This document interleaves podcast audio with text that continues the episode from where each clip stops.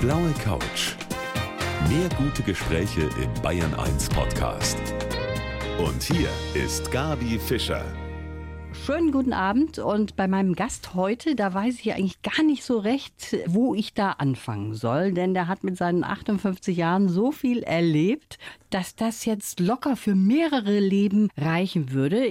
Er war Star-Gastronom in Nürnberg, hat als Model gearbeitet, auch als Double von George Michael, hat den Dalai Lama kennengelernt, ist mehrfach den Jakobsweg gelaufen, hat in einem Buddhistencamp gelebt, war auch schon mal im Knast wegen Drogen, war Millionär, hat alles wieder verloren, hat Hilfsorganisationen gegründet und setzt sich jetzt als Friedensbotschafter ein. Mensch, eine lange Liste. Herzlich willkommen, Pino Fusaro. Sie, buonasera. Einen Buonasera. Guten Abend.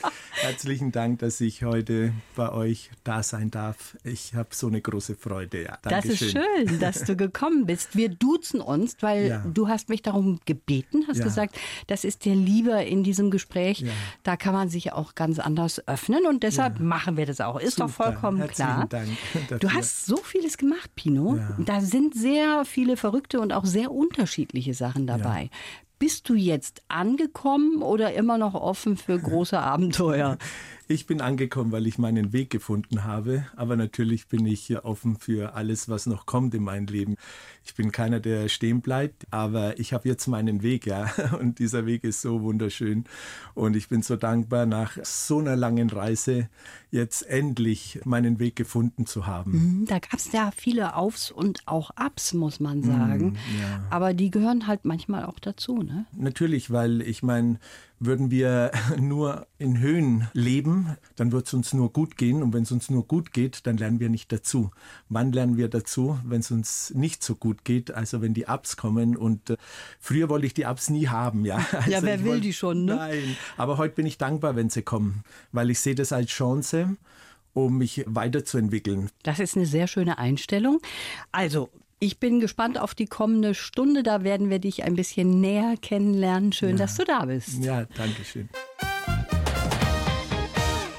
Sein Name verrät es natürlich sofort. Mein Gast heute auf der blauen Couch hat italienische Wurzeln, der Pino Fusaro, geboren in Nürnberg. Die Eltern sind als Gastarbeiter aus Kalabrien nach Deutschland gekommen. Ja. Und der Vater Pino von dir, der war einer von der ganz strengen Sorte. Mm, ein richtiger Calabrese, ja. Starke Persönlichkeit und eine sehr lockere Hand, ja. Oh, der hat mich ganz schön immer hergenommen, ja, als Kind. Ich hatte viel Angst von ihm. Ich habe mir meinen Papa gewünscht als Freund, ja, mit dem ich Pferde stehlen kann, aber mit Papa Giorgio ging das nicht. Ging nein. das nicht? Wenn ich im Bett war, und seine Stimme gehört habe, da habe ich Angst gehabt, ja, und habe gezittert. Also das war nicht so der italienische Papa, den man sich so vorstellt, ne? Nein. der einen immer in den Arm Nein, nimmt und nicht. sehr herzlich ist, sondern Ja, du hast nein, da äh, Strenge erlebt. Ja, strenge, weil ich mein Papa wurde auch streng erzogen. Man muss sich vorstellen, es waren zehn Kinder. Der Opa Giuseppe, der Papa vom Papa, der hatte den Beinamen der Schreckliche und dementsprechend ist er auch schrecklich mit seinen Kindern umgegangen. Die haben ja teilweise Papa, wo er groß geworden ist, in Höhlen gelebt, keine Schuhe. Um in die Schule zu gehen, hat es zwei Stunden gedauert, hin, zwei Stunden zurück. Und somit hat er die dritte Klasse besucht und das war es dann auch, ja. Also keine Schulausbildung, gar nichts. Arbeiten, arbeiten, arbeiten und die Strenge von Opa Giuseppe hat ihn natürlich zu dem geformt, was er war. Er konnte keine Liebe zeigen, hat er nie gekonnt, bis zum Schluss dann schon, ja. Aber er hat seine Liebe kompensiert mit Sach. Gegenstände, also mit Gegenstände. Er hat mir das schönste Fahrrad gekauft, er hat mir das tollste Auto gekauft, er hat mir mit 17 halt eine Pizzeria gekauft, ja. Aber das war schön, aber Liebe, das hat gefehlt und nach dem habe ich mich gesehnt, ja. Ja. Mal im Arm genommen zu werden und zu hören, ich hab dich lieb, ja, und äh, ja, die Liebe hat gefehlt. Das kann ich gut Papa. nachvollziehen. Mm, ja. Aber immerhin, er hat dir eine Pizzeria quasi gekauft, Hm, ja. die du dann auch mit 17 bekommen hast, mit ihm Ja. zusammen, glaube ich auch. Und da ging es dann auch sehr schnell los mit der Bekanntheit und Hm. mit all dem, was dazugehört. George Michael spielt eine große Rolle. Da hast du eine neue Frisur bekommen und warst quasi wie ein Double zu sehen und bist das dann auch geworden von dem. Ja, ich habe ja zweieinhalb Jahre George Michael gedoubelt. Ja. Ich habe ja von heute auf morgen so ausgesehen wie er. Ich hatte ja früher lange Haare und einen Schnauzer. Und äh, irgendwann hat meine Friseurin gesagt, hey, wir müssen da mal was ändern. Ja, lange Haare, Schnauzer. Und da habe ich mich überreden lassen. Ja, und wie der Schnauzer weg war und die Haare abgeschnitten wurden, sah ich aus wie George Michael. Ja. und das habe ich genossen natürlich. Äh, Das war gerade die Zeit, wo er das Lied I Want Your Sex äh, auf den Markt gebracht hat. Ja, er war sozusagen der schönste Mann der Welt, Stimmt. sagte man damals, ja, und ich habe davon profitiert, ja.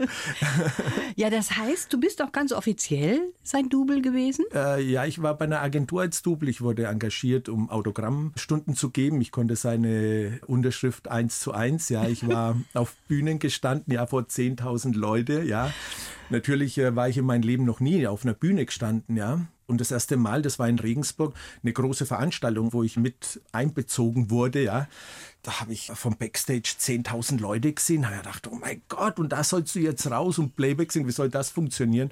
Und dann haben wir gedacht, okay, dann ziehst du mal schneller Spürler rein, ja. reingezogen und da bin ich raus auf die Bühne.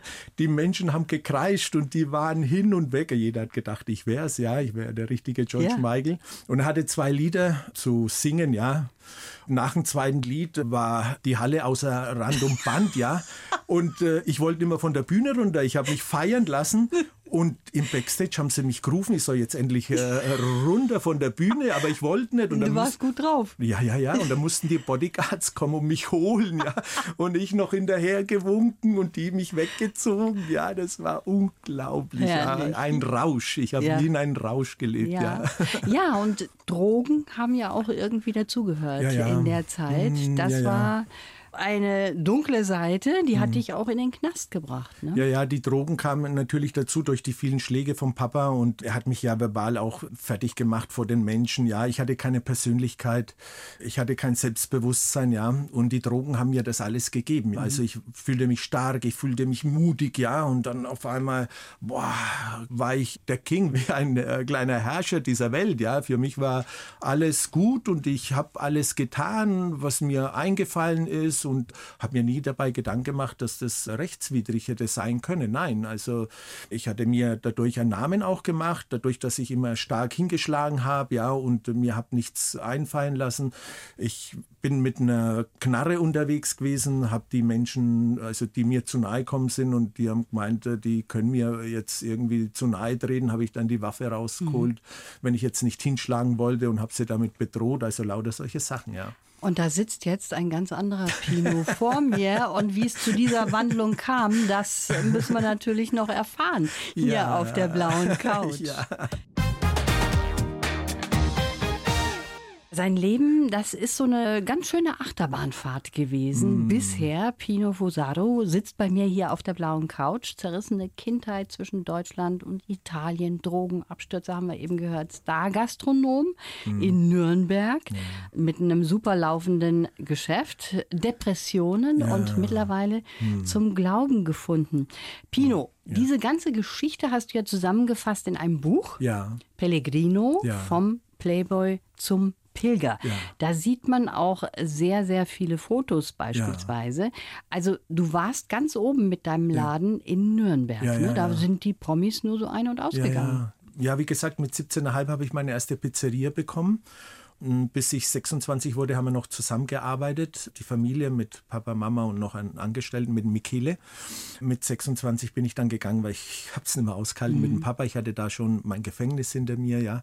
Und dann habe ich mich selbstständig gemacht selber und hatte dann insgesamt elf Lokale in Nürnberg. Diskotheken, Bars, Eisdielen, Pizzerien, Selbstbedienungsrestaurant, alles Pleiteläden hochgebracht, zu ja, Selbstläufer letztendlich gebracht und die dann wieder verkauft. Zu gutem Preis. Und mein letztes tolles, wunderschönes Objekt war das Strandcafé Wanner, ein Traditionsbiergarten mit 4700 Quadratmeter, 2500 Plätze zum Sitzen, Umsätze bis zu 60.000 am Tag, 20, 30.000 war Normalität, ja.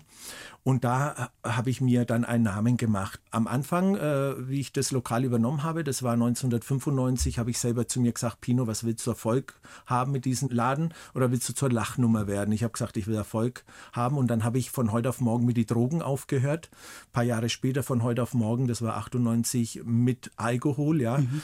Und ja, es kamen so viele Menschen an einem Sonntag bis zu 5000 Leute im Durchlauf, ja. Und das hat sich natürlich rumgesprochen in Nürnberg, natürlich. um Nürnberg herum, in Franken, sogar deutschlandweit, so dass dann die Prominenten ein- und ausgegangen ja. sind. Ja, Eros Ramazzotti ist einer meiner guten Freunde geblieben, auch von der Zeit, ja. Aber auch unser Markus äh, war bei mir Gast, ja. der strebt ja. ja. nach höherem im Moment, ne, wie man so hört. Ja, aber es ist jetzt keine leichte Aufgabe für niemanden. Ja, Gerade ich stimmt. möchte jetzt kein Politiker sein in diesem Moment, weil ich glaube, äh, sie haben es nicht leicht. Keiner hat es jetzt gerade leicht mit den Entscheidungen. Ich bete für sie, ja. Das Einzige, was ich tun kann und hoffe natürlich auf ein gutes Ende. Mhm. Ja. Bevor wir darüber auch weitersprechen, das ist mhm. natürlich ein weites Feld jetzt, ja. Pino, mhm. habe ich einen Lebenslauf für dich. Ja. Wenn du den mal bitte vorliest. Okay, mein Name ist Pino Fusaro und ich habe mich vom Playboy zum Pilger gewandelt. Ich hatte ein Glitzerleben als Promiwirt. Die Frauen lagen mir zu Füßen und ich habe Kindern in aller Welt geholfen. Trotzdem haben mich immer eine innere Leere und der hasserfüllte Blick meines Vaters verfolgt. Geprägt haben mich meine Kindheit zwischen Süditalien und Franken, meine Wege als Pilger, Zeichen und Wunder und eine tiefe Krise. Heute bin ich glücklicher denn je und würde gerne anderen helfen, indem ich meine Erfahrungen mit ihnen teile. Und bist du einverstanden Natürlich. damit? Wir haben jetzt gerade schon Schön. von den Drogen auch gehört ja. ne? und von dieser Vergangenheit. Du hast dich da vollkommen frei gemacht davon, ja. hast das vollkommen überwunden ja. und sagst jetzt, das war eine Phase, die war echt beschissen eigentlich. Ne? Natürlich, ja. Ich meine, mein Selbstwertgefühl war ja auf Drogen mhm. aufgebaut, ja. Es war auf Alkohol aufgebaut, es war auf äußeren Erfolg aufgebaut, ja. Ich brauchte die Drogen, dass es mir gut ging. Ich brauchte den Erfolg, dass es mir gut ging. Brauchte den Alkohol, dass es mir gut ging. Ich brauchte die Frauen, dass es mir gut ging. Mhm. Ja? Und alles auf äußerlich gebaut, aber nicht auf mich selber. Ja. ja, das ist gut, dass du hier so sitzt und diese Einstellung hast. Aber ja. du sagst gerade auch, du brauchtest die Frauen, damit es dir gut ging. Ja. Frauen sind ja jetzt nicht so schlimm, Pino, oder? Naja, Frauen sind nicht schlimm, aber damals habe ich sie als Sexobjekte gesehen und heute sehe ich sie als Menschen. Die ich respektiere, die ich liebe auf eine andere Art und Weise. Ich lebe seit acht Jahren enthaltsam, ja, und das ist gut so, weil ich auf meine Prinzessin warte, ja, und wenn Aha. die kommt, Halleluja und willkommen, und wenn sie nicht kommt, werde ich äh, so bleiben, wie ich bin, Single, ja, und es fehlt mir gar nicht das i-Tüpfelchen. Ich sage immer, Herr, dein Wille geschehe. Wenn es sein Wille ist, dann wird es so sein. Und was morgen kommt, das liegt in den Händen meines Herrn. Er ist mein Boss und ich weiß, dass er mich liebt und er wird alles dafür tun, dass ich glücklich bin und mir das gibt, was ich brauche und nicht das, was ich will. Das mhm. weiß ich. Also ich bin überzeugt, dass du noch eine Prinzessin findest. Glaube ja, ich ganz gut. fest daran. Aber das ist natürlich schon ein ziemlicher Wandel, wenn man erst einmal so sexsüchtig ist ja, und ja. die Frau wirklich nur als Sexobjekt sieht.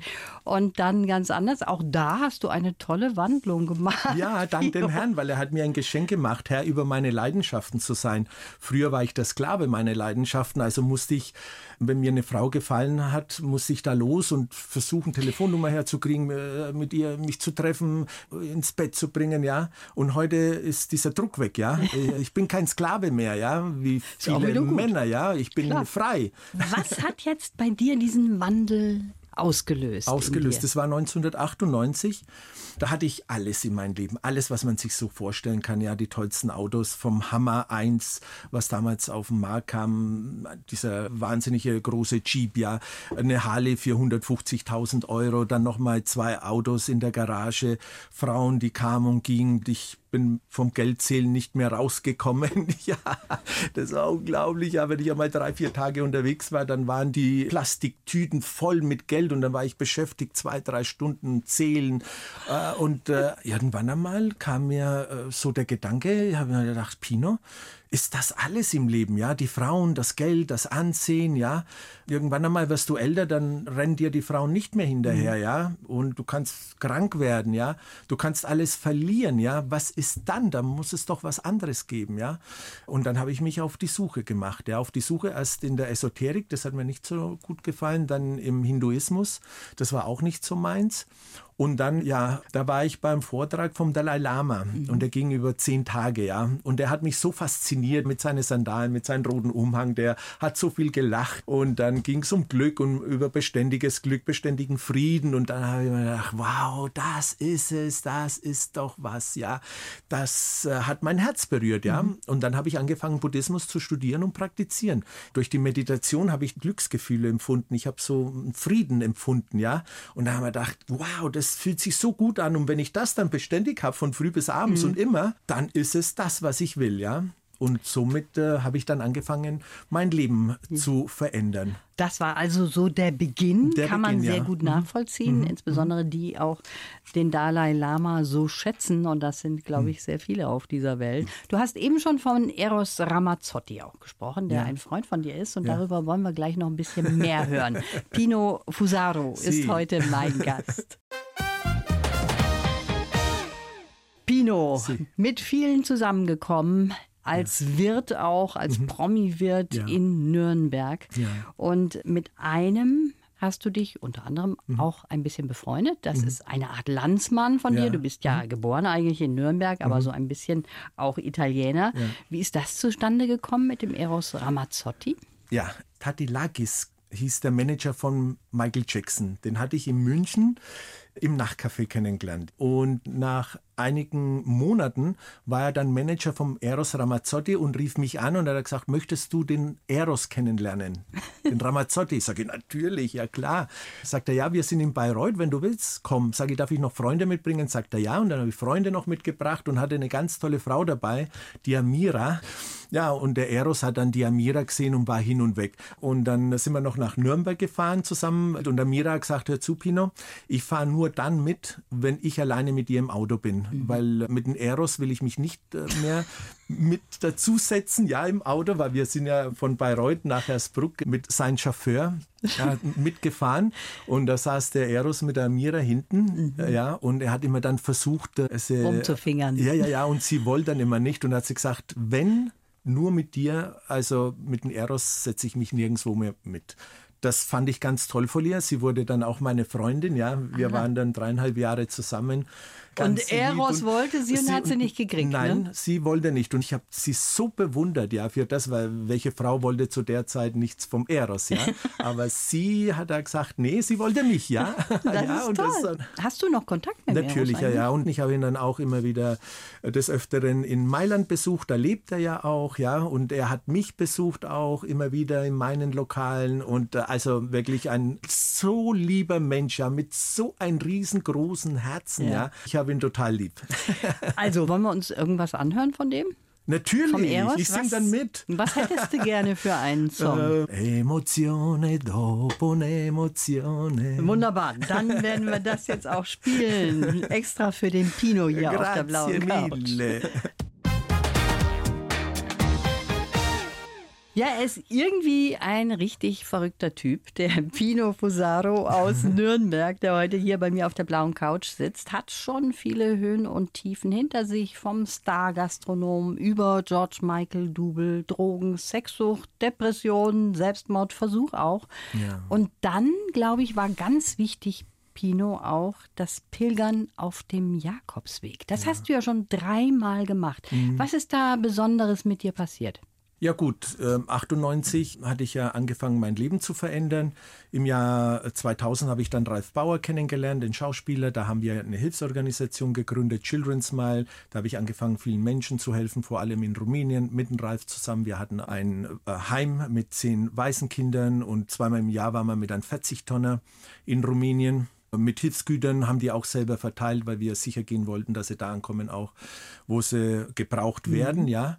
Und ja, durch den Buddhismus, durch das Karma, also viel Gutes tun, weil man dann für die Zukunft ja Gutes erwarten kann, ja, war es dann eben für mich wichtig, viel Gutes zu tun, ja. Und dann im Jahr 2004 hatte ich dann ein Buch in der Hand von Paulo Coelho der Jakobsweg. Und da habe ich gedacht, wow, das hat mich so fasziniert, das Buch, dass ich gesagt habe, diesen Weg will ich auch gehen. Es war eben 2004, am 1. März bin ich losgelaufen, noch vor der Saison von meinem Biergarten, ja. Und ich bin angekommen nach 700 Kilometer. Ich war fix und fertig. Ja, jeder Knochen hat mir wehgetan, Blasen an den Füßen. Ich, der hofiert und chauffiert wurde, ja, mhm. nur in besten Hotels gelebt habe, nur vom Feinsten, ja, gegessen hat und und und. Jetzt auf einmal wie ein armseliger Hund unterwegs, ja, auf dem Jakobsweg. Keiner hat mich beachtet, ja, und nichts, ja. Das äh, war mir too much. Und dann haben mich auch einige Leute gefragt, ja, würdest du wieder den Jakobsweg gehen? Sage ich, was, den Jakobsweg? Niemals, nie wieder, ja. Ja, das war eben von Pamplona bis Santiago. Und man soll im Leben nie, nie sagen, ja. Mhm. 2007 habe ich dann äh, alles aufgegeben, alles, was ich hatte, weil ich wollte Erleuchtung erlangen und bin dann von Nürnberg nach Santiago gelaufen. Äh, eben dann bis zum Schluss dann auch noch bis nach Finisterre. Das waren dann 2000 900 Kilometer. Und da habe ich gedacht, ich bin der Erleuchtung ziemlich nahe. Ah. Also ich habe gedacht, jetzt hast du fast die Erleuchtung, ja. Ja, aber hab, was bringt einen dazu zu sagen, ich bin der Erleuchtung nahe? Was erlebt man da? Ich habe mir dann Gedanken über mein Leben gemacht. Pino, was willst du letztendlich? Mhm. Willst du innere Reichtümer oder äußere Reichtümer? Und ich habe gesagt, innere Reichtümer und ich will Erleuchtung erlangen. Wenn ich überlegt habe, alles aufzugeben, ja, und den Jakobsweg zu gehen von Nürnberg nach Spanien, da hat sich mein Herz gefreut und wenn ich dann gedacht habe, in dieser Scheinwelt weiterzuleben, ja, dann wurde ich traurig und dann wusste ich, okay, ich gebe alles auf. Bei mir ging es so gut, ja. Die ersten Wochen war der reinste Horror aber dann ist langsam so ein Gefühl der Freiheit entstanden in mir, ja, ein Gefühl der Glückseligkeit. Ich konnte die Welt umarmen. Ich hatte keine Ängste. Ich äh, war ich selber und auf einmal habe ich eine Welt entdeckt in mir, ja, die ich vorher gar nicht kannte, ja. Mhm. Und das hat mich äh, so erfüllt, ja dass ich das kaum in Worte erklären kann, ja. Und Verstehe. deswegen äh, dachte ich eben, ich bin der Erleuchtung nah, ich hab's fast, ja, aber es sind dann nochmal Jahre vergangen und diese Erleuchtung kam nicht und dann eben 2010 habe ich gedacht, ich gehe wieder, vielleicht da, ja, aber auch da nicht. Und dann, und dann bist du immer alleine gegangen? Immer alleine, immer alleine, immer. Und jetzt sagst du, wenn du eine Frau mal so richtig testen willst, dann gehst du erstmal mit ihr. Also würde ich meine Prinzessin kennenlernen, können, dann würde ich mit ihr auf dem Jakobsweg gehen. Ja? Warum? Na ja, klar, weil wenn die schon mit Stöckelschuhe daherkommt, dann weiß ich, dass das nicht die richtige ist. Ne? ja, genau. Ja, und wenn dann nach sechs, sieben, acht Wochen, ja, weil das ist ja wirklich anstrengend, mhm. vor allem mental, ja. Mhm. Wenn du dann sechs, sieben, acht Wochen, ja, ich würde nicht vier Monate mit ihr laufen, ja, das würde ich ihr nicht antun, ja, wenn sie es möchte, natürlich gerne. Aber so sechs, sieben, acht Wochen, dann lernt man sich wirklich intensiv kennen. Und wenn wir da ankommen würden und wir würden immer noch zusammen lachen können, weinen können, Pferde stehlen können, ja, dann würde ich sie am Strand von Finisterre, das ist am Ende der Welt, wo die Piddle alle ankommen, da auch heiraten. ja. Na, das ist ja mal ein Angebot. Aber vor der Heirat wird es nichts geben, ja. Also äh, braucht sich äh, die Prinzessin nicht einbilden, dass er von mir einen Kuss kriegt oder sonstiges, ja. Auch nicht irgendwelche Bettgeschichten. Nein, alles nach der Heirat. Alles ja, danach, okay. Traditionell. Wenn, wenn jetzt eine zugehört hat und möchte gerne mit dem Pino mal da entlang lang gehen, dann soll sie sich melden hier auf der blauen Couch. Hinter meinem heutigen Gast, da stecken so viele verrückte Dinge, die er in seinem Leben schon gemacht hat. Der Pino Fusaro. Sie. Und wenn ich das so ein bisschen beurteilen kann, jetzt ist die Stunde schon fast vorbei. Nee. Du bist schon ein Mensch, der knallhart war in seinem Leben, Natürlich, aber im Grunde ja. genommen bist du jemand, der eine große Seele hat, sehr ja. empfindsam ist. Ja und der auch zum Glück seine Depressionen überwunden hat? Ja. Oder gibt es da immer mal wieder schon so Löcher, in die du dann reinfällst? Nein, nein, nein, nein, nein, nein, nein. gekommen. Also 2010 war ich ja nochmal auf dem Jakobsweg mit der Hoffnung, äh, Erleuchtung zu erlangen. Anstatt Erleuchtung bin ich in einer ganz tiefen, schweren Depression verfallen. Ja, in der Zeit, wo ich auf dem Jakobsweg war, habe ich mich auch mit dem Christentum beschäftigt. Also hatte ich äh, mich auch mit Gott beschäftigt, mit Jesus. Ja, und hatte eben meine eigene Religion zusammengebastelt, so ein Mischmasch. Und in diesen Mischmasch bin ich in einer ganz schweren Depression verfallen. So schlimm, dass ich Angstzustände hatte, Unruhen, Panik. Man kennt ja das Gefühl von Angst, Unruhe, Panik. Das mal zehn von früh bis abends, nachts nicht schlafen können und mit Selbstmordgedanken, die einfach kamen. Mein ganzes Leben, es war wie ein Karussell. Äh, ich konnte meine Gedanken nicht mehr stoppen. Ja, der seelische Schmerz war unerträglich. Die Selbstmordgedanken hatten mich eingenommen, so stark, dass ich nicht mehr Herr über mich selber war. Ich bin dann ins Krankenhaus, habe gesagt, bitte hilf mir, ich kann nicht mehr. Ich habe Selbstmordgedanken, ich tue mir was an. Dann haben sie mich eingewiesen ins Krankenhaus. Die haben nicht auf mich aufgepasst. Der Drang war so groß, mir was zu tun. Ich musste dann springen. Ich bin dann von 15 Meter gesprungen äh, aus der Klinik. Ja, bin dann wie durch ein Wunder in dem Balkon äh, unten drunter gelandet, also um die Ecke geflogen, physikalisch gar gar nicht möglich. Mhm. Habe dann gemerkt, ich lebe noch, bin dann nochmal gesprungen, ja, und schaut mich an. Ich meine, ich bin wiederhergestellt. Mhm. Ich habe, mir geht so gut wie noch nie, ja. Ich hatte riesiges Glück. Also es ist damals schon ein Wunder passiert, ja. Und dein, deine Rettung in der Bibel gefunden. Genau, die Rettung in, in deinem der, Glauben. Ja, auch. und seit 2013 kein Tief mehr gehabt. Ich habe ja Tabletten genommen, noch und nöcher, ja. Sage ich, ich will keine Tabletten mehr haben. Ein paar Monate später auch keine Tabletten mehr genommen, ohne ärztliche Aufsicht, ja. Und ich habe so viel Kraft und Energie und so viel Lebensfreude, die ich vorher gar nicht kannte, ja. Das ist super, wenn du das sagst. Natürlich, Natürlich ist für jeden auch was anderes ja. sinnstiftend. Ne? Ja. Für dich ist es jetzt der Glaube, du hast ja. zum Glauben gefunden. Natürlich. Andere sind, wie der Ralf Bauer, ja auch Buddhist. Davon haben wir ja eben schon gesprochen. Jetzt hast du so viel Kraft und so viel Power wieder. Wo steckst du die rein? Mein Herz hängt an die Ärmsten der Armen. Ich war ja auch die letzten Jahre als Entwicklungshelfer in Uganda. Ich habe in Äthiopien die Waldorfschule Wendelstein unterstützt. Ja, da werden Solaranlagen gebaut und wird eine Schule unterstützt mit über 400 Kindern. Ja, ich unterstütze eine Dame auch in Uganda, die sich für Behinderte afrikanische Kinder einsetzt, mhm. eine deutsche Dame, die 75 Jahre alt ist, ja. Und da hängt mein Herz, ja, das ist das, für das ich lebe, ja, ja, und auch weiterhin leben möchte, so vielen Menschen wie möglich zu helfen und ihnen Gutes zu tun, weil die Freude, was andere bekommen durch die Hilfe von uns, von mir, ist meine Freude. Und es ist für mich das Schönste, was es gibt, zu haben und zu teilen und ein Miteinander zu haben. Und ich habe sehr wenig auch in meinem Leben, weil ich muss ja auch selber schauen, wie es weitergeht, mhm. aber nichtsdestotrotz gebe ich so viel weiter, ja, auch an finanziellen weil ich weiß, es ist gut angelegt. Ich möchte irgendwann, wenn ich einmal hier von dieser Welt gehe, mit einem guten Gefühl gehen, im Wissen, dass ich mein Bestmögliches getan habe, um Menschen die Hand zu reichen.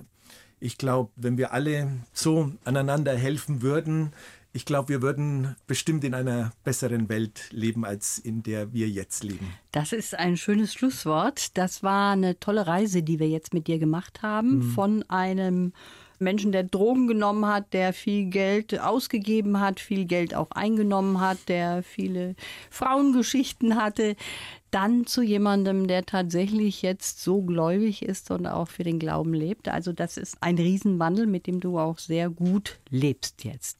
Das war sehr schön, dass du da warst. Schönen Dank für deine Geschichten, die du auch erzählt hast. Alles Gute dir. Dankeschön. Vielen Dank fürs Zuhören an alle Zuhörer. Arrivederci. Buona serata. Blaue Couch. Der Bayern 1 Talk als Podcast. Natürlich auch im Radio. Montag bis Donnerstag ab 19 Uhr.